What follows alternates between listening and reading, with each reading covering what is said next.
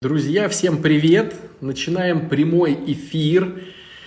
Сегодня поговорим о теме зависимости и созависимости, но с практической точки зрения, не с теоретической, что это такое, а все-таки мне бы хотелось коснуться практики, чего с этим делать. Вот, э, такой эфир, э, вот, кому-то будет интересно, конечно же, задавайте вопросы, но поначалу, как всегда, друзья, э, давайте соединимся, вместе, скажите, как видно, как слышно, э, чтобы понимать, пододвинуться, отодвинуться. Отец Анатолий Канатов у нас присутствует на эфире. Подписывайтесь под этого замечательного батюшку. У него ник, э, знаете, какой сейчас я что-то пропустил. Вот он здесь. Отец, отец, э, нижнее подчеркивание, АА. Вот, ну типа отец. Наверное, так э, у э, Отчи эта вся история. Э, я как помню, его блог очень интересен тем, что в нем он показывает, как живет обычный священник среднестатистический. Вот, присутствует у нас иркутская, иркутская земля, у которых плюс 5 или плюс 6 значит, по времени – Э, это получается, если сейчас 21, 22, 23, 24, 25, то есть час ночи, 2 часа ночи примерно, представляете? А девчонки нас слушают. И это говорит о том, что у нас интересный эфир. Вот. Э, да, все видно, все слышно, ну и замечательно. Гусь хрустальный, вот, ну и хорошо, Мариуполь. Итак, смотрите, друзья, э, понятное дело, что зависимых людей их очень много – и, к сожалению, так как у нас в стране э, алкоголь не признается наркотиком, то э, из-за этого очень много его продается э, во всех регионах, хотя народ спивается, и это повальная история, особенно в мало таких населенных пунктах, не в миллионниках, хотя и в миллионниках их очень много, но на самом деле очень много людей, которые прямо вот в прямо вот э, употребляют, употребляют в глубинке, скажем так. Вот. Это было и когда я служил э, в Ладейно-Польском районе, это в сторону Мурманска от Питера, и в Псковской э, земле. В общем, везде, к сожалению, употребление очень большое. Что с этим делать? Вот самая основная идея, что с этим делать. И я бы сегодня хотел поделиться своим опытом, какие бывают варианты и, на мой взгляд, какие вещи дают более лучшие результаты, какие дают более худшие результаты. А, безусловно, сначала было бы здорово услышать статистику. Статистика такова, что если мы берем любую проблематику, в том числе и употребление веществ, а, таких как алкоголь или наркотики, допустим, то получается, что из 100% людей, страдающих такими вещами, по статистике 70% этих людей ничего не делает. Вообще ничего не делает. То есть суетиться э, с этой всей ситуацией только, друзья, 30%. Вот, к сожалению, такова э, наша статистика. 30% хоть что-то делает со своим употреблением. Все остальные 70, э, ну, живут и живут. Ну, вот так и так. Ну, вот так и так. Что делают эти 30% и почему они начинают это делать? Все дело в том, что мы так, к сожалению, устроены э, в силу своей греховности, что мы начинаем суетиться – когда начинаются проблемы.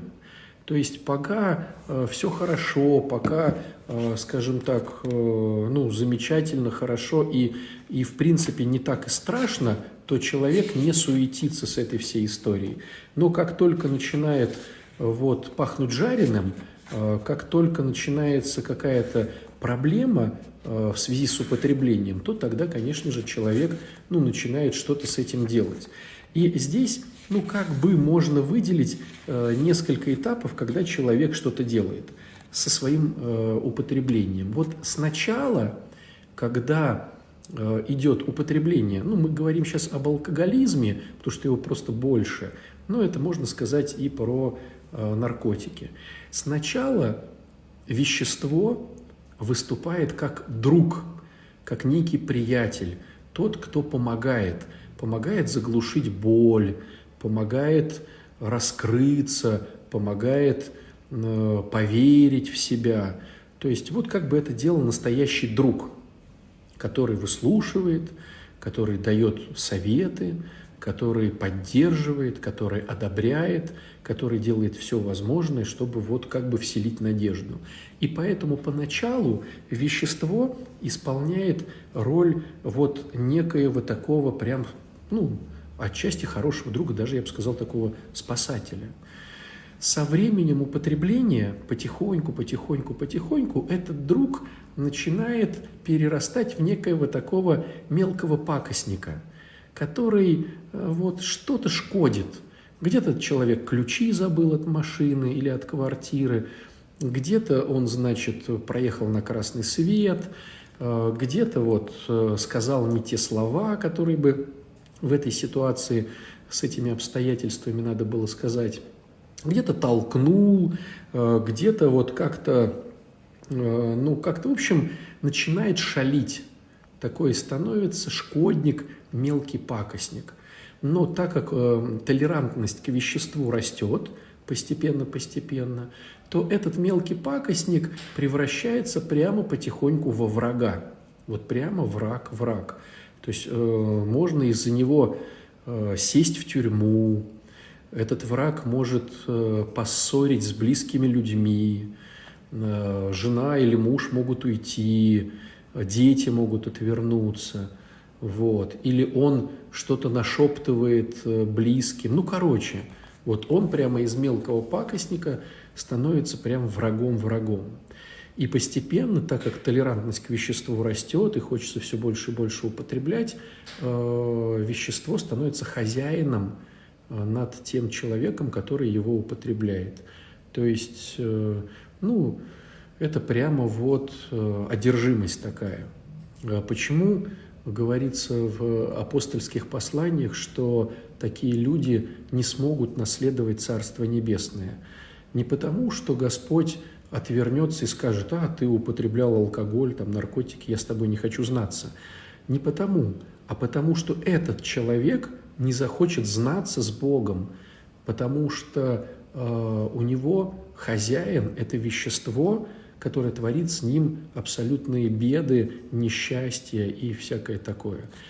Так вот, э, стадия э, начало суеты, чтобы выздоравливать, происходит как раз-таки в фазе, именно когда вещество стало хозяином, и оно привносит очень много плохого в жизнь этого человека. Говоря таким э, языком э, психологическим, у человека наступает дно. И это дно, оно все хуже и хуже и хуже, то есть он опускается, опускается, опускается. Понятное дело, что у каждого человека своя голова, а стало, стало быть, раз своя голова, то у каждого свое дно. Э, дно может быть разным. У кого-то э, дно – это здоровье. И когда вот этот хозяин начинает бить по здоровью, человек одумывается и говорит, все, все, все, все, все, все, все, надо бы что-то делать.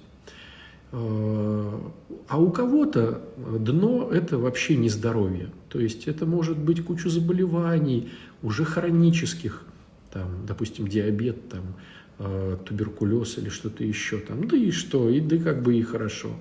Астма там всякая, да, да и как бы и наплевать. Вот. Но зато у какого-то человека это может быть отношение, семья. И вот когда рушится семья, он говорит, все, все, все, все, все, все, все, надо бы с этим что-то делать. А у кого-то семья тоже э, все равно, но зато, допустим, работа или имидж, или вера в Бога, да, ну вот такие вещи, отношения с Богом, да, или деньги.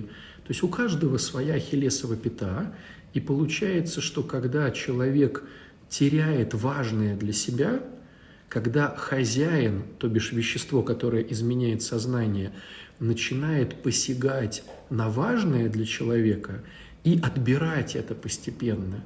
то человек начинает задумываться.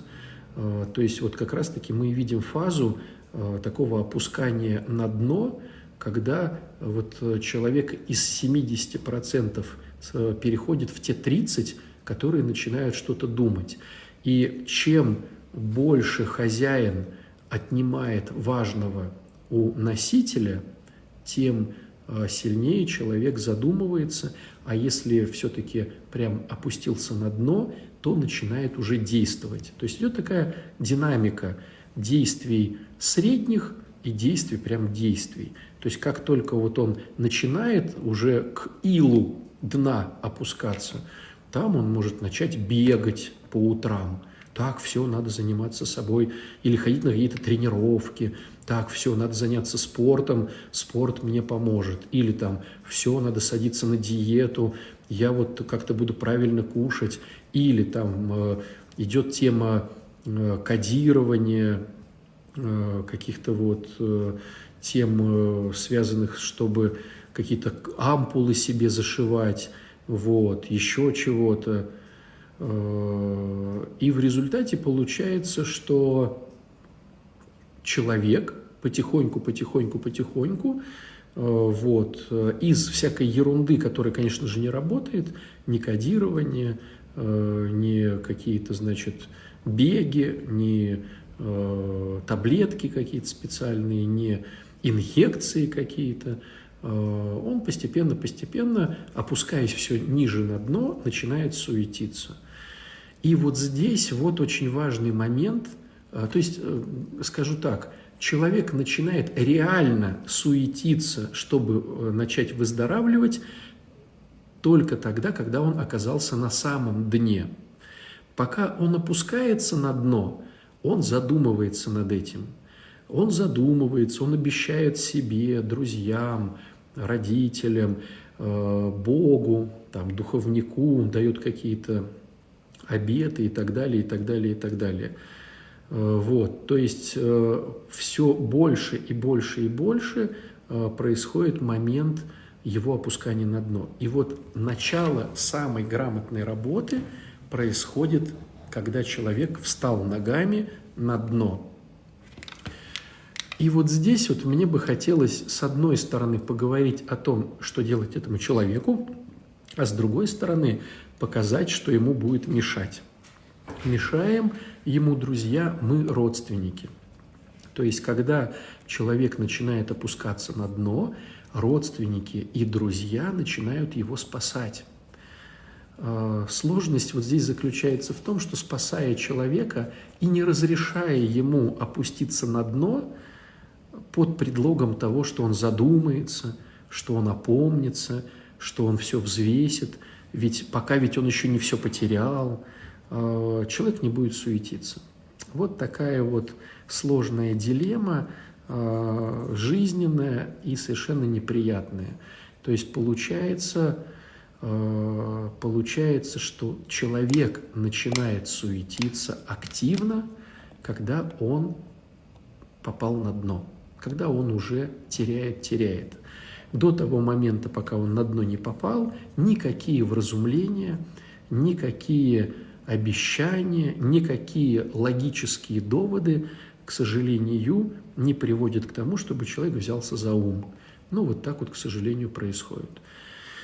Поэтому, дорогим родственникам, хочу сразу сказать, что самый, к сожалению, опять же повторюсь, мне это прискорбно говорить, но это просто практика, которая показывает свою э, жизненность, это не мешать человеку опуститься на дно. Как только он опускается на дно, у него появляется сразу мотивация э, что-то делать, и он начинает суетиться. Вот. Э, какой вариант суетиться? Самый идеальный вариант – это поехать на какую-то реабилитацию. Э, поехать на какую-то реабилитацию. Из всего, что вы где-то встретите, самое лучшее – это, опять же, повторюсь, поехать в какой-то реабилитационный центр, где человека оставляют 24 на 7 с решением этой проблемы. я бы рассматривал реабилитации не меньше трех месяцев, но и не больше полугода, потому что, как показывает практика, люди начинают выгорать одни, а другие начинают прятаться, чтобы не попасть в социум. А задача э, хорошей ремиссии – находиться все-таки в социуме и использовать другие протоколы жизни – а, которые, к сожалению, э, порой странные для мира, но очень эффективные. Странные для мира, потому что мир э, призывает употреблять. И когда человек не употребляет, на него смотрят как на больного. То есть, а что ты заболел, а что у тебя, значит, э, ты сейчас там на, на каких-то там препаратах, что тебе нельзя, а что ты то, а что ты все. То есть мир не понимает здорового и трезвого образа жизни. Те, кто понимает, их крупицы. А основная все-таки пропаганда и основная э, социаль, социальная культура – это типа э, либо культурное, так называемое, хотя его не существует, но все-таки культурное употребление, либо все-таки, э, либо все-таки э, просто употребление. А что тут такого? Ну, набухались на Новый год, набухались на день рождения и так далее, и так далее, и так далее. То есть, к сожалению, мир э, призывает употреблять, а человек, который не употребляет, он становится непонятным для мира. Вот. Вот. К чему весь разговор? К чему весь разговор? разговор к тому, что самое здорово – это поехать на какую-то реабилитацию. Если человек э, не едет пока на какую-то реабилитацию, это говорит о том, что он еще не на дне. Он сопротивляется, но не готов оставить работу, не готов оставить семью, не готов оставить какие-то проекты. Тогда я бы предложил этому человеку соединение двух составляющих, если он не готов поехать на реабилитацию – Э, соединение ну, двух, лучше даже трех. Э, обязательно, чтобы это был храм, обязательно, чтобы это была программа 12 шагов анонимных алкоголиков или анонимных наркоманов. И здорово, э, если бы человек еще работал с каким-то психологом.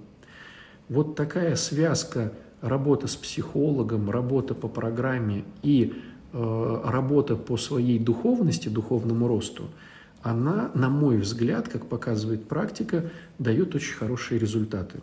Задача только в том, чтобы, подбирая себе э, помощников э, по каждой из таких тем, ну, допустим, работа по духовности, это значит приходить в храм, начинать познавать весь духовный мир, то есть это исповедь, Э, это причастие, это разговоры с духовником. Так вот, подбирая такого духовника и такой храм, главное, чтобы духовник не был против, про, не был против вот этих двух других инструментов. 12-шаговая программа и психолог. Потому что можно встретить такого священника, который, к сожалению, скажет, психологи это все плохо, вот программы это все плохо. Вот. То же самое, когда мы встречаем психолога, главное, чтобы он э, в этой теме понимал и не говорил о том, что храм это плохо, и программа это плохо. И когда вы пойдете в программу, там идет впереди идущий, который помогает пройти по шагам. Главное, чтобы он не говорил, что храм это плохо, психологи это плохо. То есть в идеале надо выбрать всех вот этих вот помощников, духовника, психолога и впереди идущего, чтобы они хотя бы не отрицали э, методы других вот из этих, да, из этих вот трех. Хотя бы не, не были против. В идеале, чтобы они поддерживали эти стремления. То есть, чтобы психолог говорил, здорово, замечательно, иди к духовнику. Духовник бы говорил, о, классно, программа, психология, это здорово. Вот тогда вот в этой связке, чтобы были рекомендации – Э, более-менее понятные, э, тогда, э, вот, тогда это было бы хорошо. Если, но тут получается какой момент? Если мы говорим про духовника и программу, это бесплатные, как правило, моменты, то психолог – это платный момент. И, конечно же, в этом плане, если нет денег, ну, тогда без психолога. Вот. Либо психолога, которого подешевле, пореже, вот, там раз в месяц. Э, вот. А тогда программа и, значит, э, священник. Вот. Если вы выбираете, э, значит, сам центр, то есть, допустим, человек согласился ехать в реабилитационный центр, то, конечно же, здорово выбирать, опять же, повторюсь, по своему опыту, чтобы реабилитационный центр состоял из двух вещей. Первое, чтобы он включал в себя православие – а второе, чтобы он включал в себя 12-шаговую программу. Э, вот, православие и, да, программа, она бесплатна. Православие и 12-шаговая э, программа, чтобы включал. Понятное дело, что реабилитационный процесс – это большой замес всего. Э, если мы такую возьмем метафору, то это большой пирог, у которого есть разные части, дольки. И одной из долек здорово, чтобы была программа 12-шаговая, и одной из долек, чтобы была э, православная вот какая-то э, община внутри э, этого центра, то есть священник, регулярно приезжающий, окормляющий, служащий литургию, исповедующий, причащающий, соборующий, разговаривающий, э, какие-то лекции читающий. То есть вот эти два элемента, на мой взгляд, друзья, говорят о том, что программа будет хорошая, что программа будет качественная. Там могут быть другие разные элементы, э, касаемые биологии, да, биосферы, хорошее питание, тренажерные залы, конная терапия. Это как бы там у всех по-разному, вот, но все-таки Э, два этих элемента должны там присутствовать. То есть, когда будете выбирать реабилитационный центр, то, безусловно, э, вот эти два элемента, на мой взгляд, э, говорят о качественности. То есть, не меньше трех месяцев, ну, не больше полугода, и чтобы в центре были эти два, значит, момента. Следующий момент – платно-бесплатно – Э, вот как показывает практика, если центр себя позиционирует бесплатно, то я бы не рекомендовал. Почему? Потому что хорошие специалисты стоят денег. И тогда э, плюс питание стоит денег. Э, вот. То есть зарплатный фонд – это всегда много. Хороший специалист – это всегда хороший зарплатный фонд.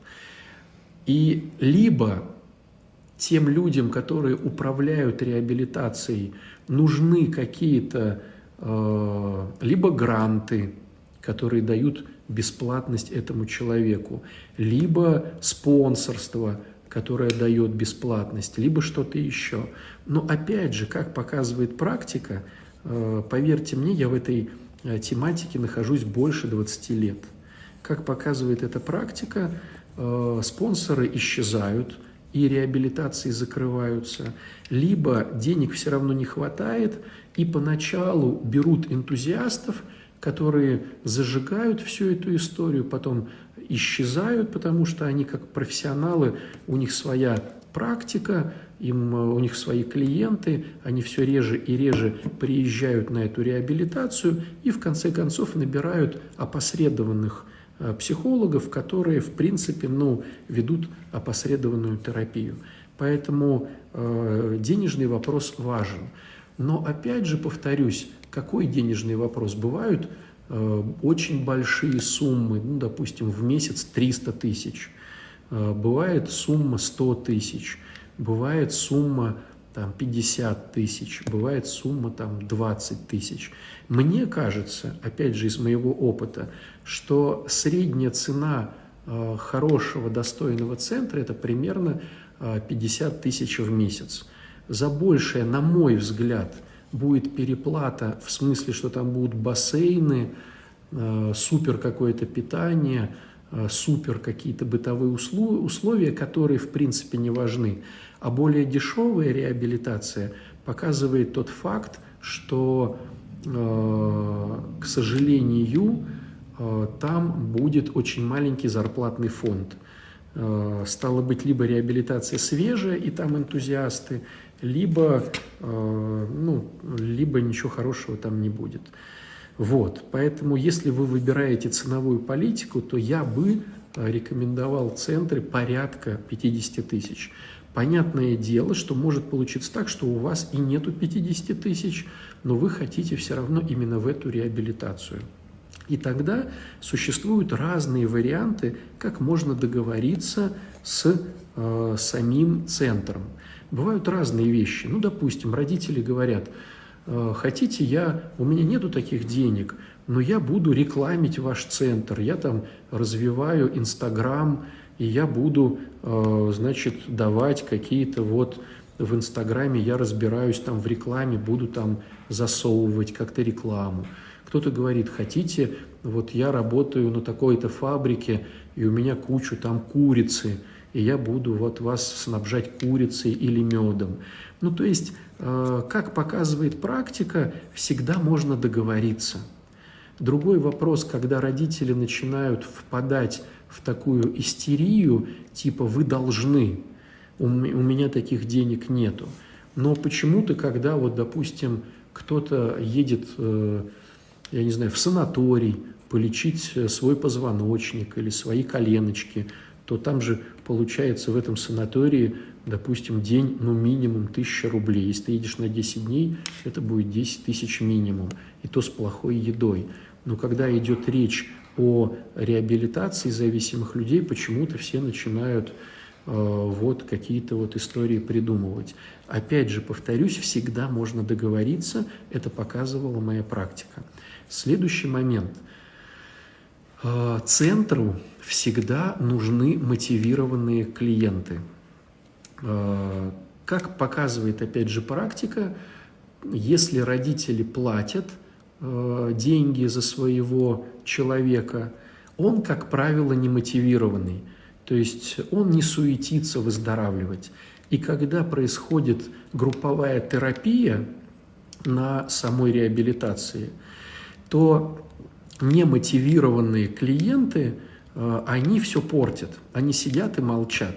И центру всегда нужны мотивированные клиенты, которые будут зажигать на э, групповой терапии, будут высказываться, будут задавать вопросы, будут получать активно обратную связь, будут оживлять этот процесс.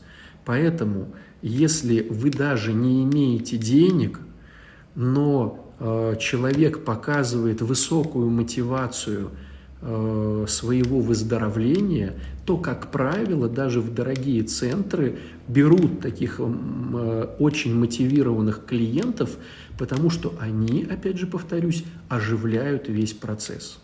Поэтому, когда вы будете слышать про цену, вы все равно, если вам нравится этот реабилитационный центр, вы все равно туда стучитесь, и э, спрашиваете, да, слушайте, у вас там такой ценник, мы не можем по такому ценнику, а что бы нам придумать, а давайте бартер, а давайте вот так, а давайте вот сяк, а давайте вот это, а давайте вот то, а давайте вот так.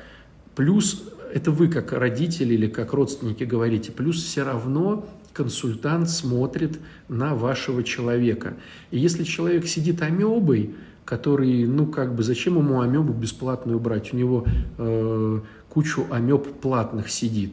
А вот если взять э, человека, который бесплатник, но он, так, а можно я это, а можно то, а можно я буду мыть унитазы, а можно я вот это, а можно я то, э, то, конечно же, получается, что э, им это выгодно.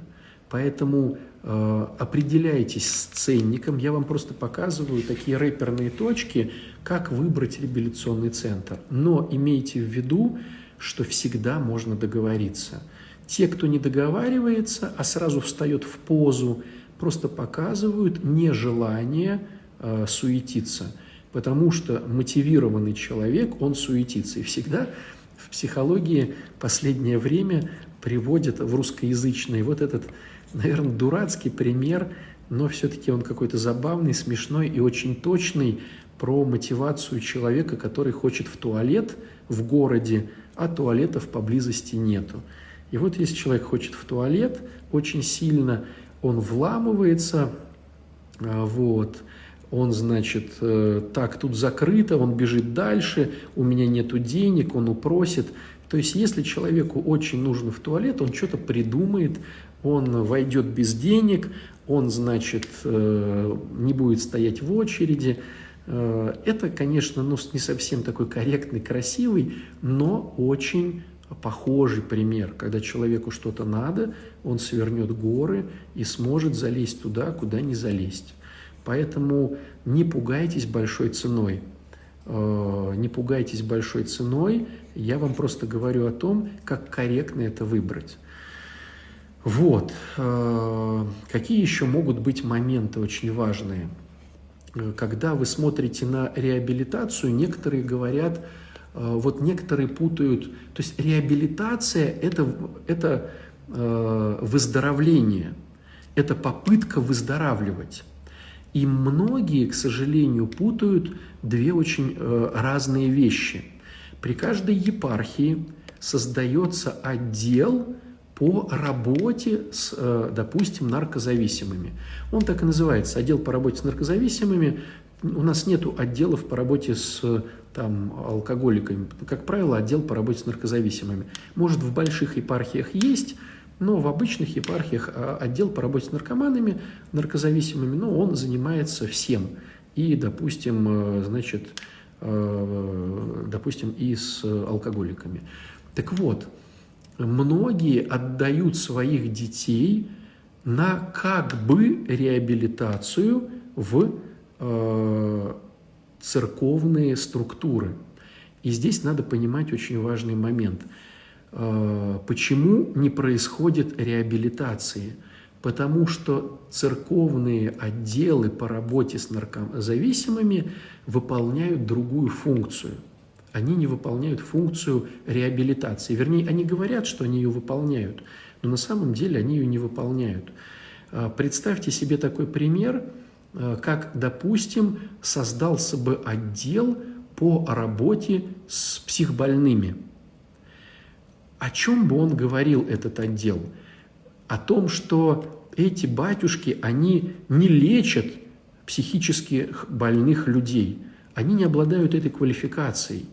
Они окормляют психически больных людей. Они с ними молятся, они их как-то, ну, им сострадают, они их выслушивают, они их обнимают, они их, значит, как-то вот вдохновляют, они им помогают молиться. То есть отдел церковный, он не лечит. Его функция – окормлять. Представьте ситуацию, допустим, что вот у вас болит зуб. А, и если бы создался отдел по работе с зубной болью, это не там сидит стоматолог, а там сидит батюшка, который Э, ободряет, который вместе помолится с, ва, с вашим больным или с вами родственниками, э, скажет нужные слова. То есть это не реабилитация. Просто по своему незнанию и, ну, скажем так, некомпетенции многие священники называют это реабилитационный процесс.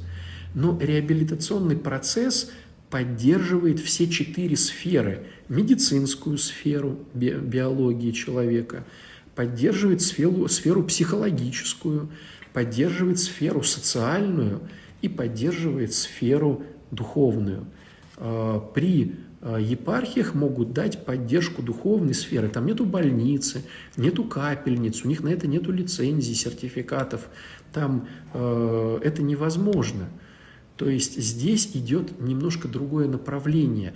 Поддержать, мотивировать, ободрить, э, подбодрить, э, посострадать, э, вот, чтобы человек не унывал, чтобы человек вошел в эти 30% из 70 в 30, да, а потом дальше, дальше, дальше двигался, чтобы он не дошел до дна, чтобы все-таки объяснить ему, что подожди, если ты пойдешь на дно, ты все потеряешь, ты пока только начал терять, давай-ка, давай-ка, давай-ка, вот займись вот этим вот, включи голову, начни суетиться. Вот для чего нужны э, мотиваторы. Вместе помолиться, вместе поддержать. А реабилитация настоящая, она имеет в своей полноте э, все четыре сферы – био, психо, социо и духовную. Все четыре сферы.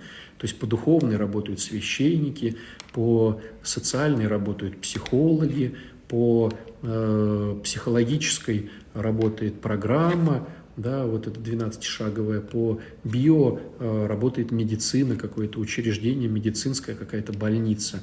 Там прокапывают, делают детоксикацию, здесь психологи берут, здесь вот идет программа, здесь вот идет священники, то есть идет как бы в купе.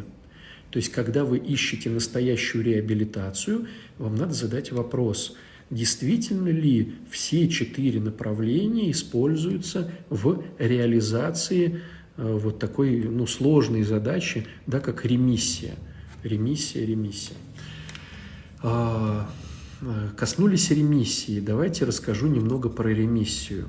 Все дело в том, что э, разные слои населения, скажем так, или разные слои просто общества, лучше так сказать, под ремиссией подразумевают разные вещи. Вот смотрите, если мы берем, допустим, государство, как вот э, часть нашего общества, государство, то под ремиссией наркомана государство подразумевает, что он больше не покупает наркотики, потому что они запрещены, и у него нет приводов в милицию. То есть если он, допустим, бухает, но это делает культурно, не шумит, соседи не вызывают полицию, там э, нету каких-то там воровства, чего-то еще, то государство считает, что идет трезвость. Нету употребления незаконных веществ, нету его распространения, и человек не нарушает порядок Уголовного кодекса. Это для государства хорошая ремиссия. И чем больше человек в ней держится, тем это лучше.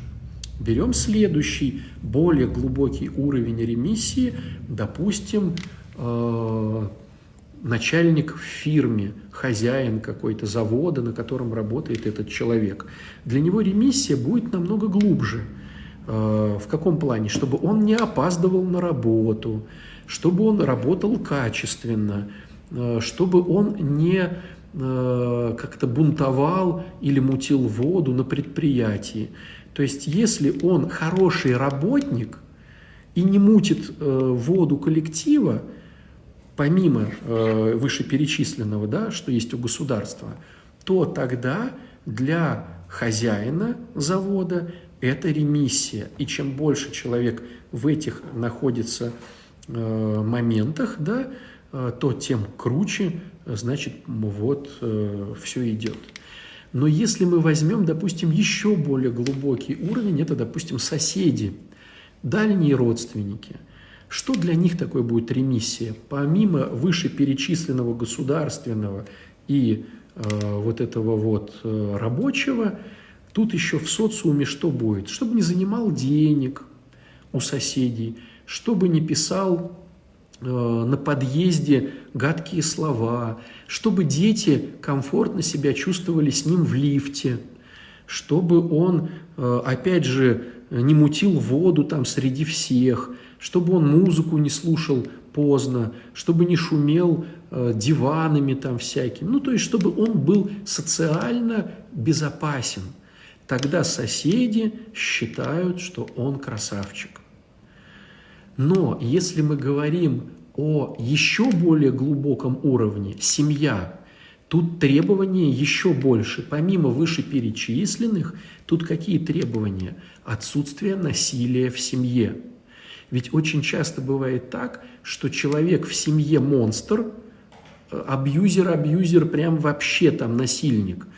А со соседями он улыбается, на лестничной площадке всем заикается, там кивает, на работе он душка, домой пришел монстр. То есть для семьи важно, чтобы была более глубокая тема.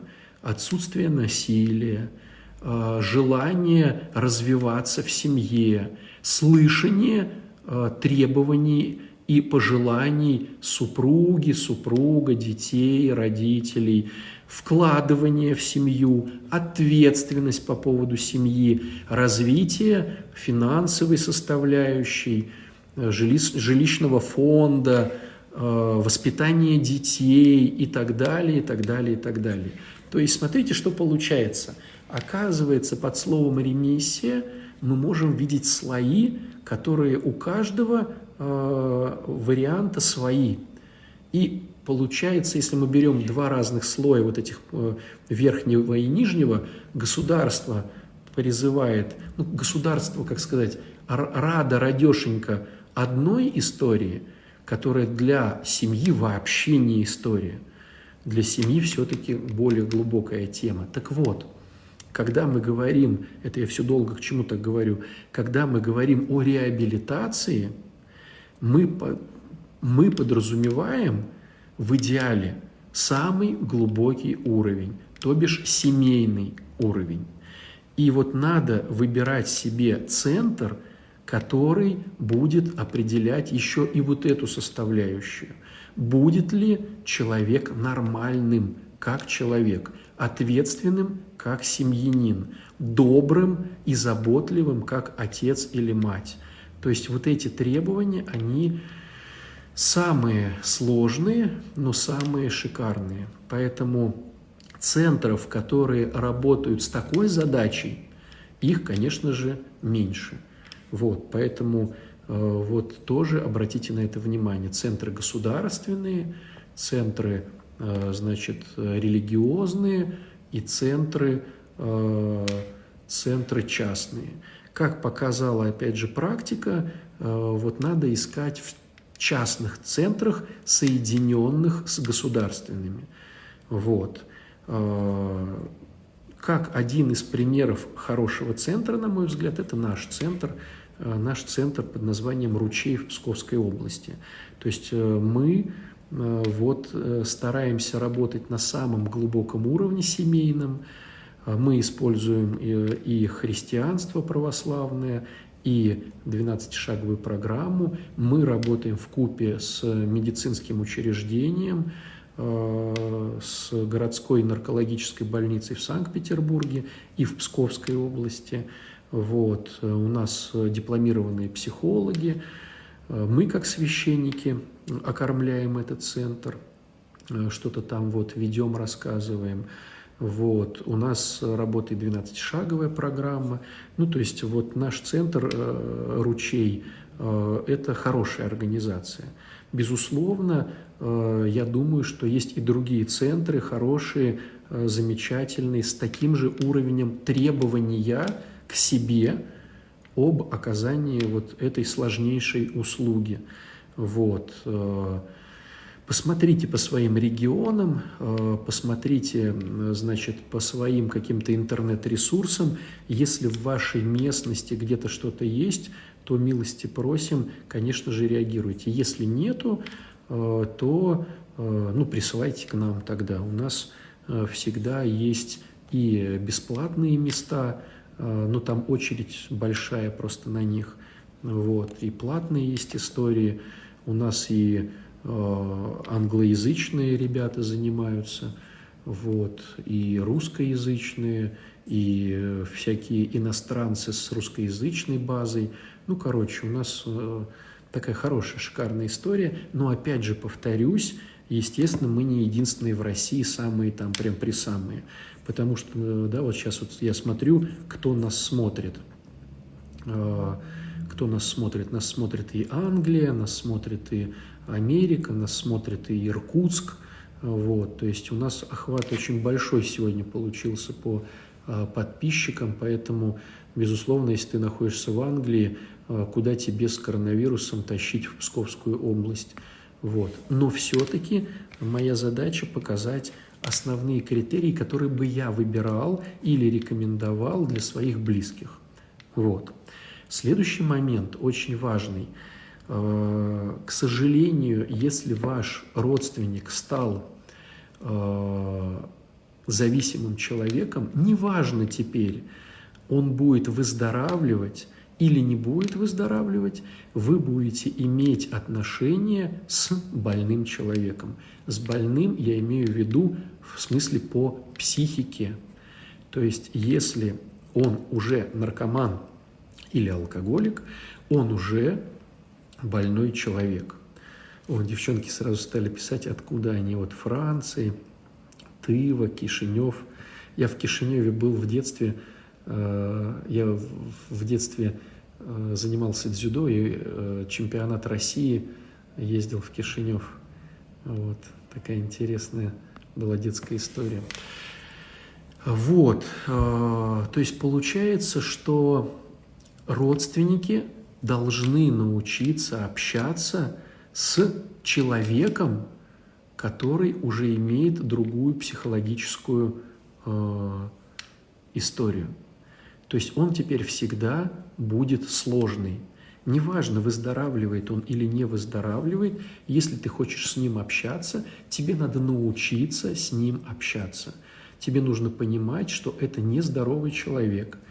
И чтобы с ним строить какую-то конструкцию, хоть какую-то конструкцию, ты не построишь прям конструкцию-конструкцию, но чтобы это была не настолько вот прямо деструкция, чтобы это было хоть как-то более-менее, а там у него родятся детишки, надо будет как-то взаимодействовать. А если это твой муж, а если это твоя жена, надо научиться с ними общаться. Это первое.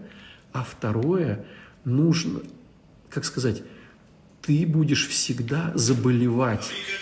Ты будешь всегда заболевать общение, через общение с этими людьми. Это вот как вот коронавирус. То есть у тебя в семье теперь вечно э, болящий коронавирусом человек. И получается, что когда ты с ним общаешься, ты вечно заболеваешь, если не каким-то образом предохраняешься психологически от этой истории. Так вот, чтобы научиться не ломать свою психику, живя с, созависимым, с зависимым человеком, появилось такое направление в психологии, которое называется созависимость. То есть со – это значит сопричастность. Чему? Зависимому поведению. То есть ты всегда будешь заражаться, и твоя голова будет вечно уезжать. То есть прямо вот прям ты будешь понимать, что да, он хоть и выздоравливает, но крыша будет ехать. Чтобы тебе защититься от нездоровой психики, когда ты будешь с ним жить, тебе нужно войти в историю работы по созависимости. Это целое направление в психологии, которое дает уникальнейшие плоды. Работа по созависимости – и тут происходит, друзья, то же самое. А, если ты хочешь классно проработать созависимость, тебе нужна реабилитация. Если ты не можешь позволить себе реабилитации, то нужно хотя бы, а, чтобы вживую работа со священником, с духовником, работа с психологом, работа по 12-шаговой программе анонимных созависимых – если ты не можешь позволить этого, хотя бы священник и работа по 12 шагам. То есть вот эти вещи, они без них никуда, друзья мои. А, но это если мы говорим, что человек уже выздоравливает.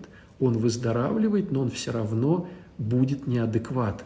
Вы все равно увидите, что у него есть странности. Э, они все разные. Допустим, наркоманское мышление – это всегда какой-то замут – этот человек не может сидеть на одном месте, он вечно хоп-хоп-хоп.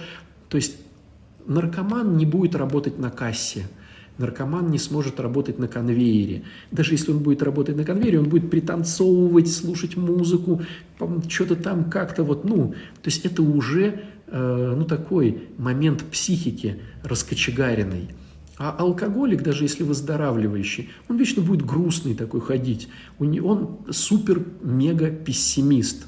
То есть у него все в черных красках. И чтобы самому алкоголику, даже выздоравливающему, быть э, в супер красивых красках, это нужно вечно вот себя каким-то образом будоражить. Это сложно. Поэтому многие съезжают на вечную унылость такую. Вот. И ты, живя с этим унылым человеком, сам становишься унылым, сам все начинаешь видеть в темных тонах, сам предсказываешь будущее в минус. То есть, короче, сложно. Поэтому даже если ты живешь с выздоравливающим человеком, тебе нужно понимать, как обезопасить свою голову, чтобы их голова не влияла на твою. Это раз. А если ты живешь с невыздоравливающим человеком, то есть он пока еще употребляет, там, бухает или торчит, неважно что, или играет в игромании, там какой-то, да, погряз. Тебе нужно каким-то образом начать с ним конструктивный диалог.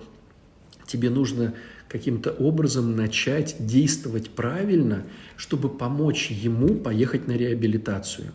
И если ты не поможешь, то, как правило, он себе не поможет, потому что если он опустится уже на дно, не факт, что он с этого дня, дна оттолкнется. Э, поэтому здорово, когда родственники начинают проходить 12, вот 12-шаговую программу, работу по созависимости, работу с духовником, вот эти все вещи, чтобы по максимуму помочь своему близкому э, начать выздоравливать. Это очень важно. Поэтому я призываю э, всех, кто э, живет с такими людьми, обязательно, обязательно, обязательно каким-то образом включаться в программу по созависимости. Существует масса книжек на эту тему, существует э, масса психологов, которые этим уже занимаются давным-давно, существует группа анонимных созависимых – Многие батюшки уже вошли в проблематику, и все-таки, если батюшки не вошли, то вы можете в епархии обратиться в отдел по работе с наркозависимыми. Там, как правило, психологи, которые понимают, э, в чем смысл, и начинают тоже включаться, активно вам помогать. То есть сейчас, это не 10 лет назад, друзья мои, сейчас есть очень много всего, где э, можно понять, Э, вот. И опять же, да, про реабилитацию. Вот у нас сейчас есть реабилитация для созависимых людей.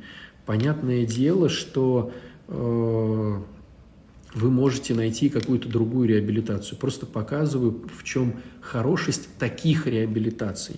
Чтобы э, созависимый человек э, мог это все постичь, понятно, можно что-то читать но когда читается литература, она порой сложная. И можно все объяснить гораздо простым языком, проще, э, понятнее, доступнее, быстрее. Хотя можно тратить время на э, значит, литературу. Поэтому ищите центры реабилитационные, где понятно все рассказывается. Не какой-то вебинар на два часа, где умная тетя кидая какие-то термины, запутывает вас, и вы вообще ну, не понимаете, о чем идет речь. Простота объяснения сложного материала. Раз. Чтобы, безусловно, там были психологи, которые знают толк в этой всей истории. Вот. Классно, когда там есть арт-терапия, потому что через арт-терапию очень многие закрытые, запущенные, страшные, непринятые вещи раскрываются, и с ними можно работать.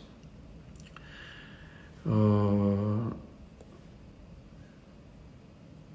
вот, сейчас вот вопрос такой интересный. Э, вы же сказали, что не надо вмешиваться и мешать ему опускаться на дно, что пока сам не встанет ногами на дно, не начнет суетиться и отталкиваться. Да, я так и сказал. Но сложность заключается в том, что как понять, что я это сейчас делаю, мешая ему или не мешая? Как вот сделать так, чтобы получилось, что я э, делаю все грамотно. Как сделать так, чтобы, э, чтобы я не навредила своему родственнику? Э, поэтому, когда вы идете на программы по созависимости, вам дают протоколы грамотных э, классических схем, как вести себя, отдавать долги за него, не отдавать, как с ним общаться, как выстроить тему контрактов, кормить его, не кормить, давать одежду, не давать, убирать за ним его блювотину, простите за выражение, или не убирать. То есть э, программы по работе с созависимыми учат вот таким вот вещам, которые э, порой сложные. Порой ты понимаешь, что надо так поступить, но нету сил. Поэтому здорово ходить на терапевтические группы, которые тоже есть при таких центрах. Да? А порой э, сам не понимаешь, почему ты делаешь вот так. Надо вроде опуститься ему на дно, а ты боишься вступить с ним в конфликт, где получить поддержку.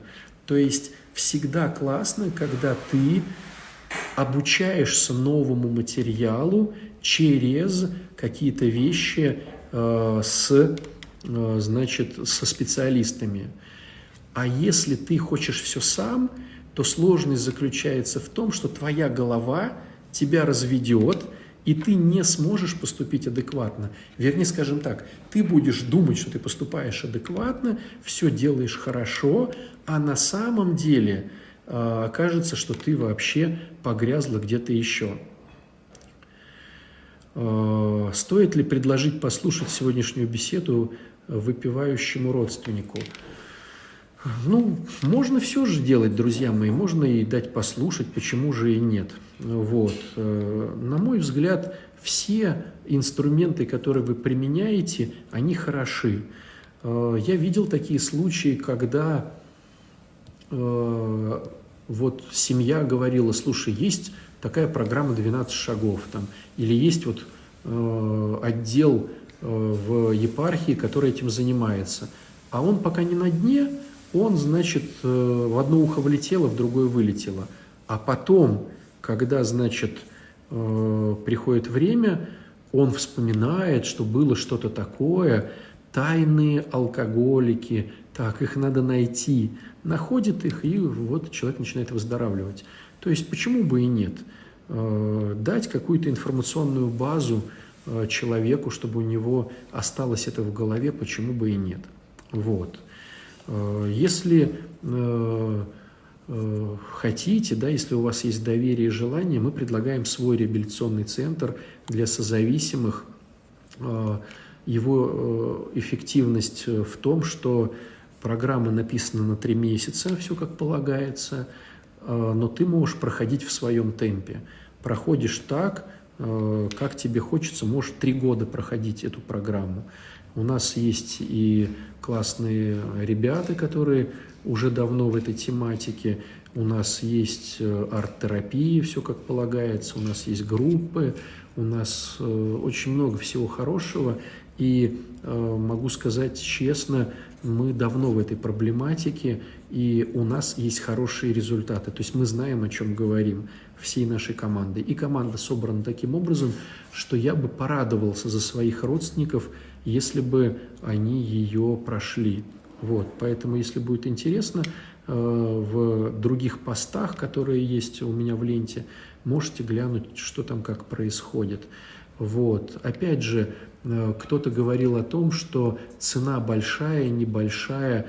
Здесь смотрите, друзья, э, вы можете использовать совершенно логично другие программы, которые есть на этом рынке, если вас не устраивают наши цены. Но задача-то не найти каких-то опосредованных товарищей, которые за три копейки с вами будут работать.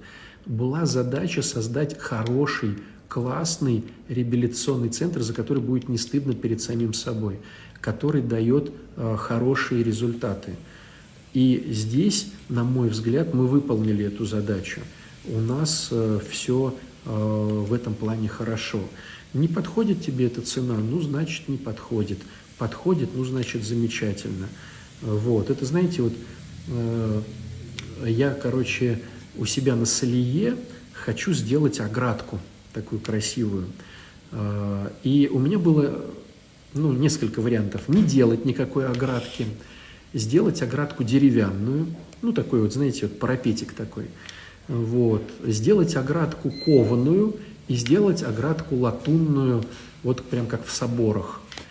А, понятное дело, что латунная самая дорогая, там она порядка 500 тысяч у нас вышла вся эта история. И делается она там два месяца. Вот. А, а можно вообще не делать. И здесь называется хозяин-барин. Хочешь делать кованую, делай кованую, она обойдется в 100 тысяч.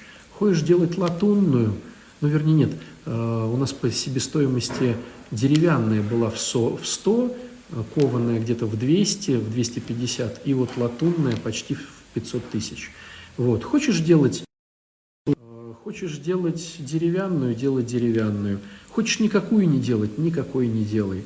Вот. То же самое и здесь. Хочешь выбрать наш э, э, реабилитационный центр? Милости просим. Он, кстати, называется реабилитационный центр э, святого Иосифа Обручника, э, потому что, э, на мой взгляд, это уникальнейший святой, который э, заботился, но не причинял любовь.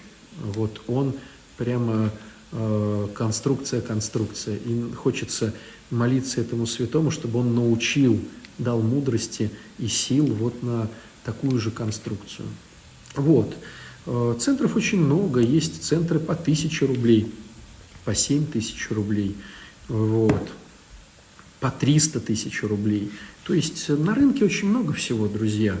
Э, моя задача была э, сделать что-то для себя интересное в том плане, что я понимал, что тот багаж знаний, которым я обладаю, чтобы он реализовался в этом продукте. Это была давнишняя мечта, э, и вот, наверное, благодаря пандемии, что все перешли в интернет, у меня э, отошел страх.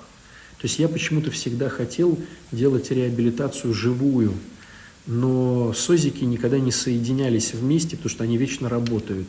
А здесь получилось так, что э, почему-то вот эта простая на мой взгляд, гениальная мысль все сделать в интернете, она обрела э, жизнь.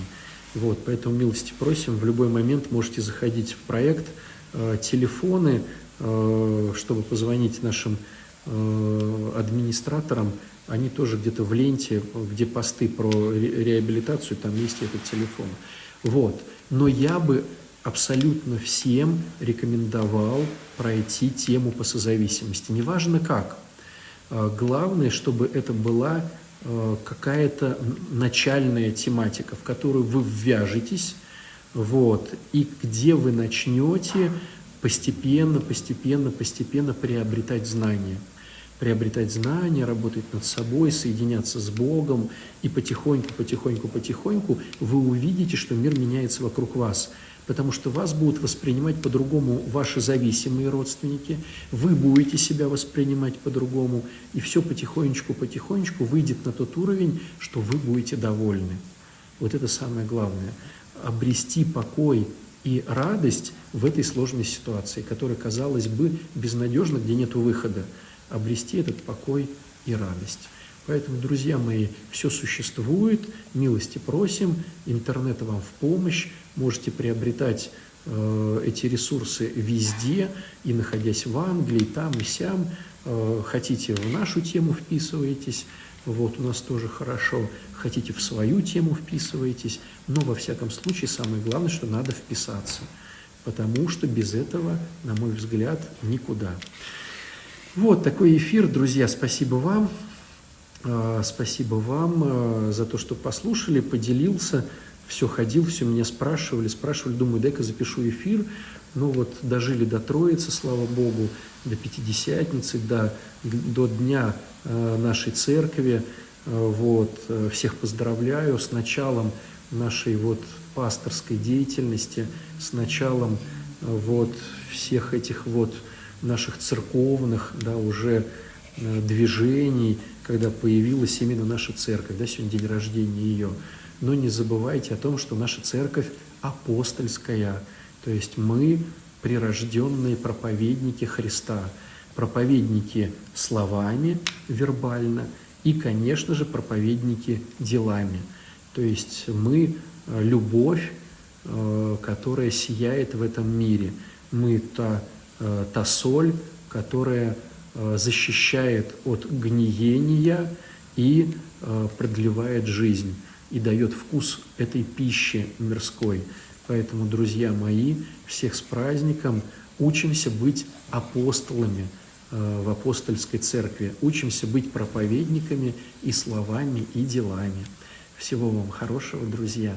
До новых встреч. Пока-пока.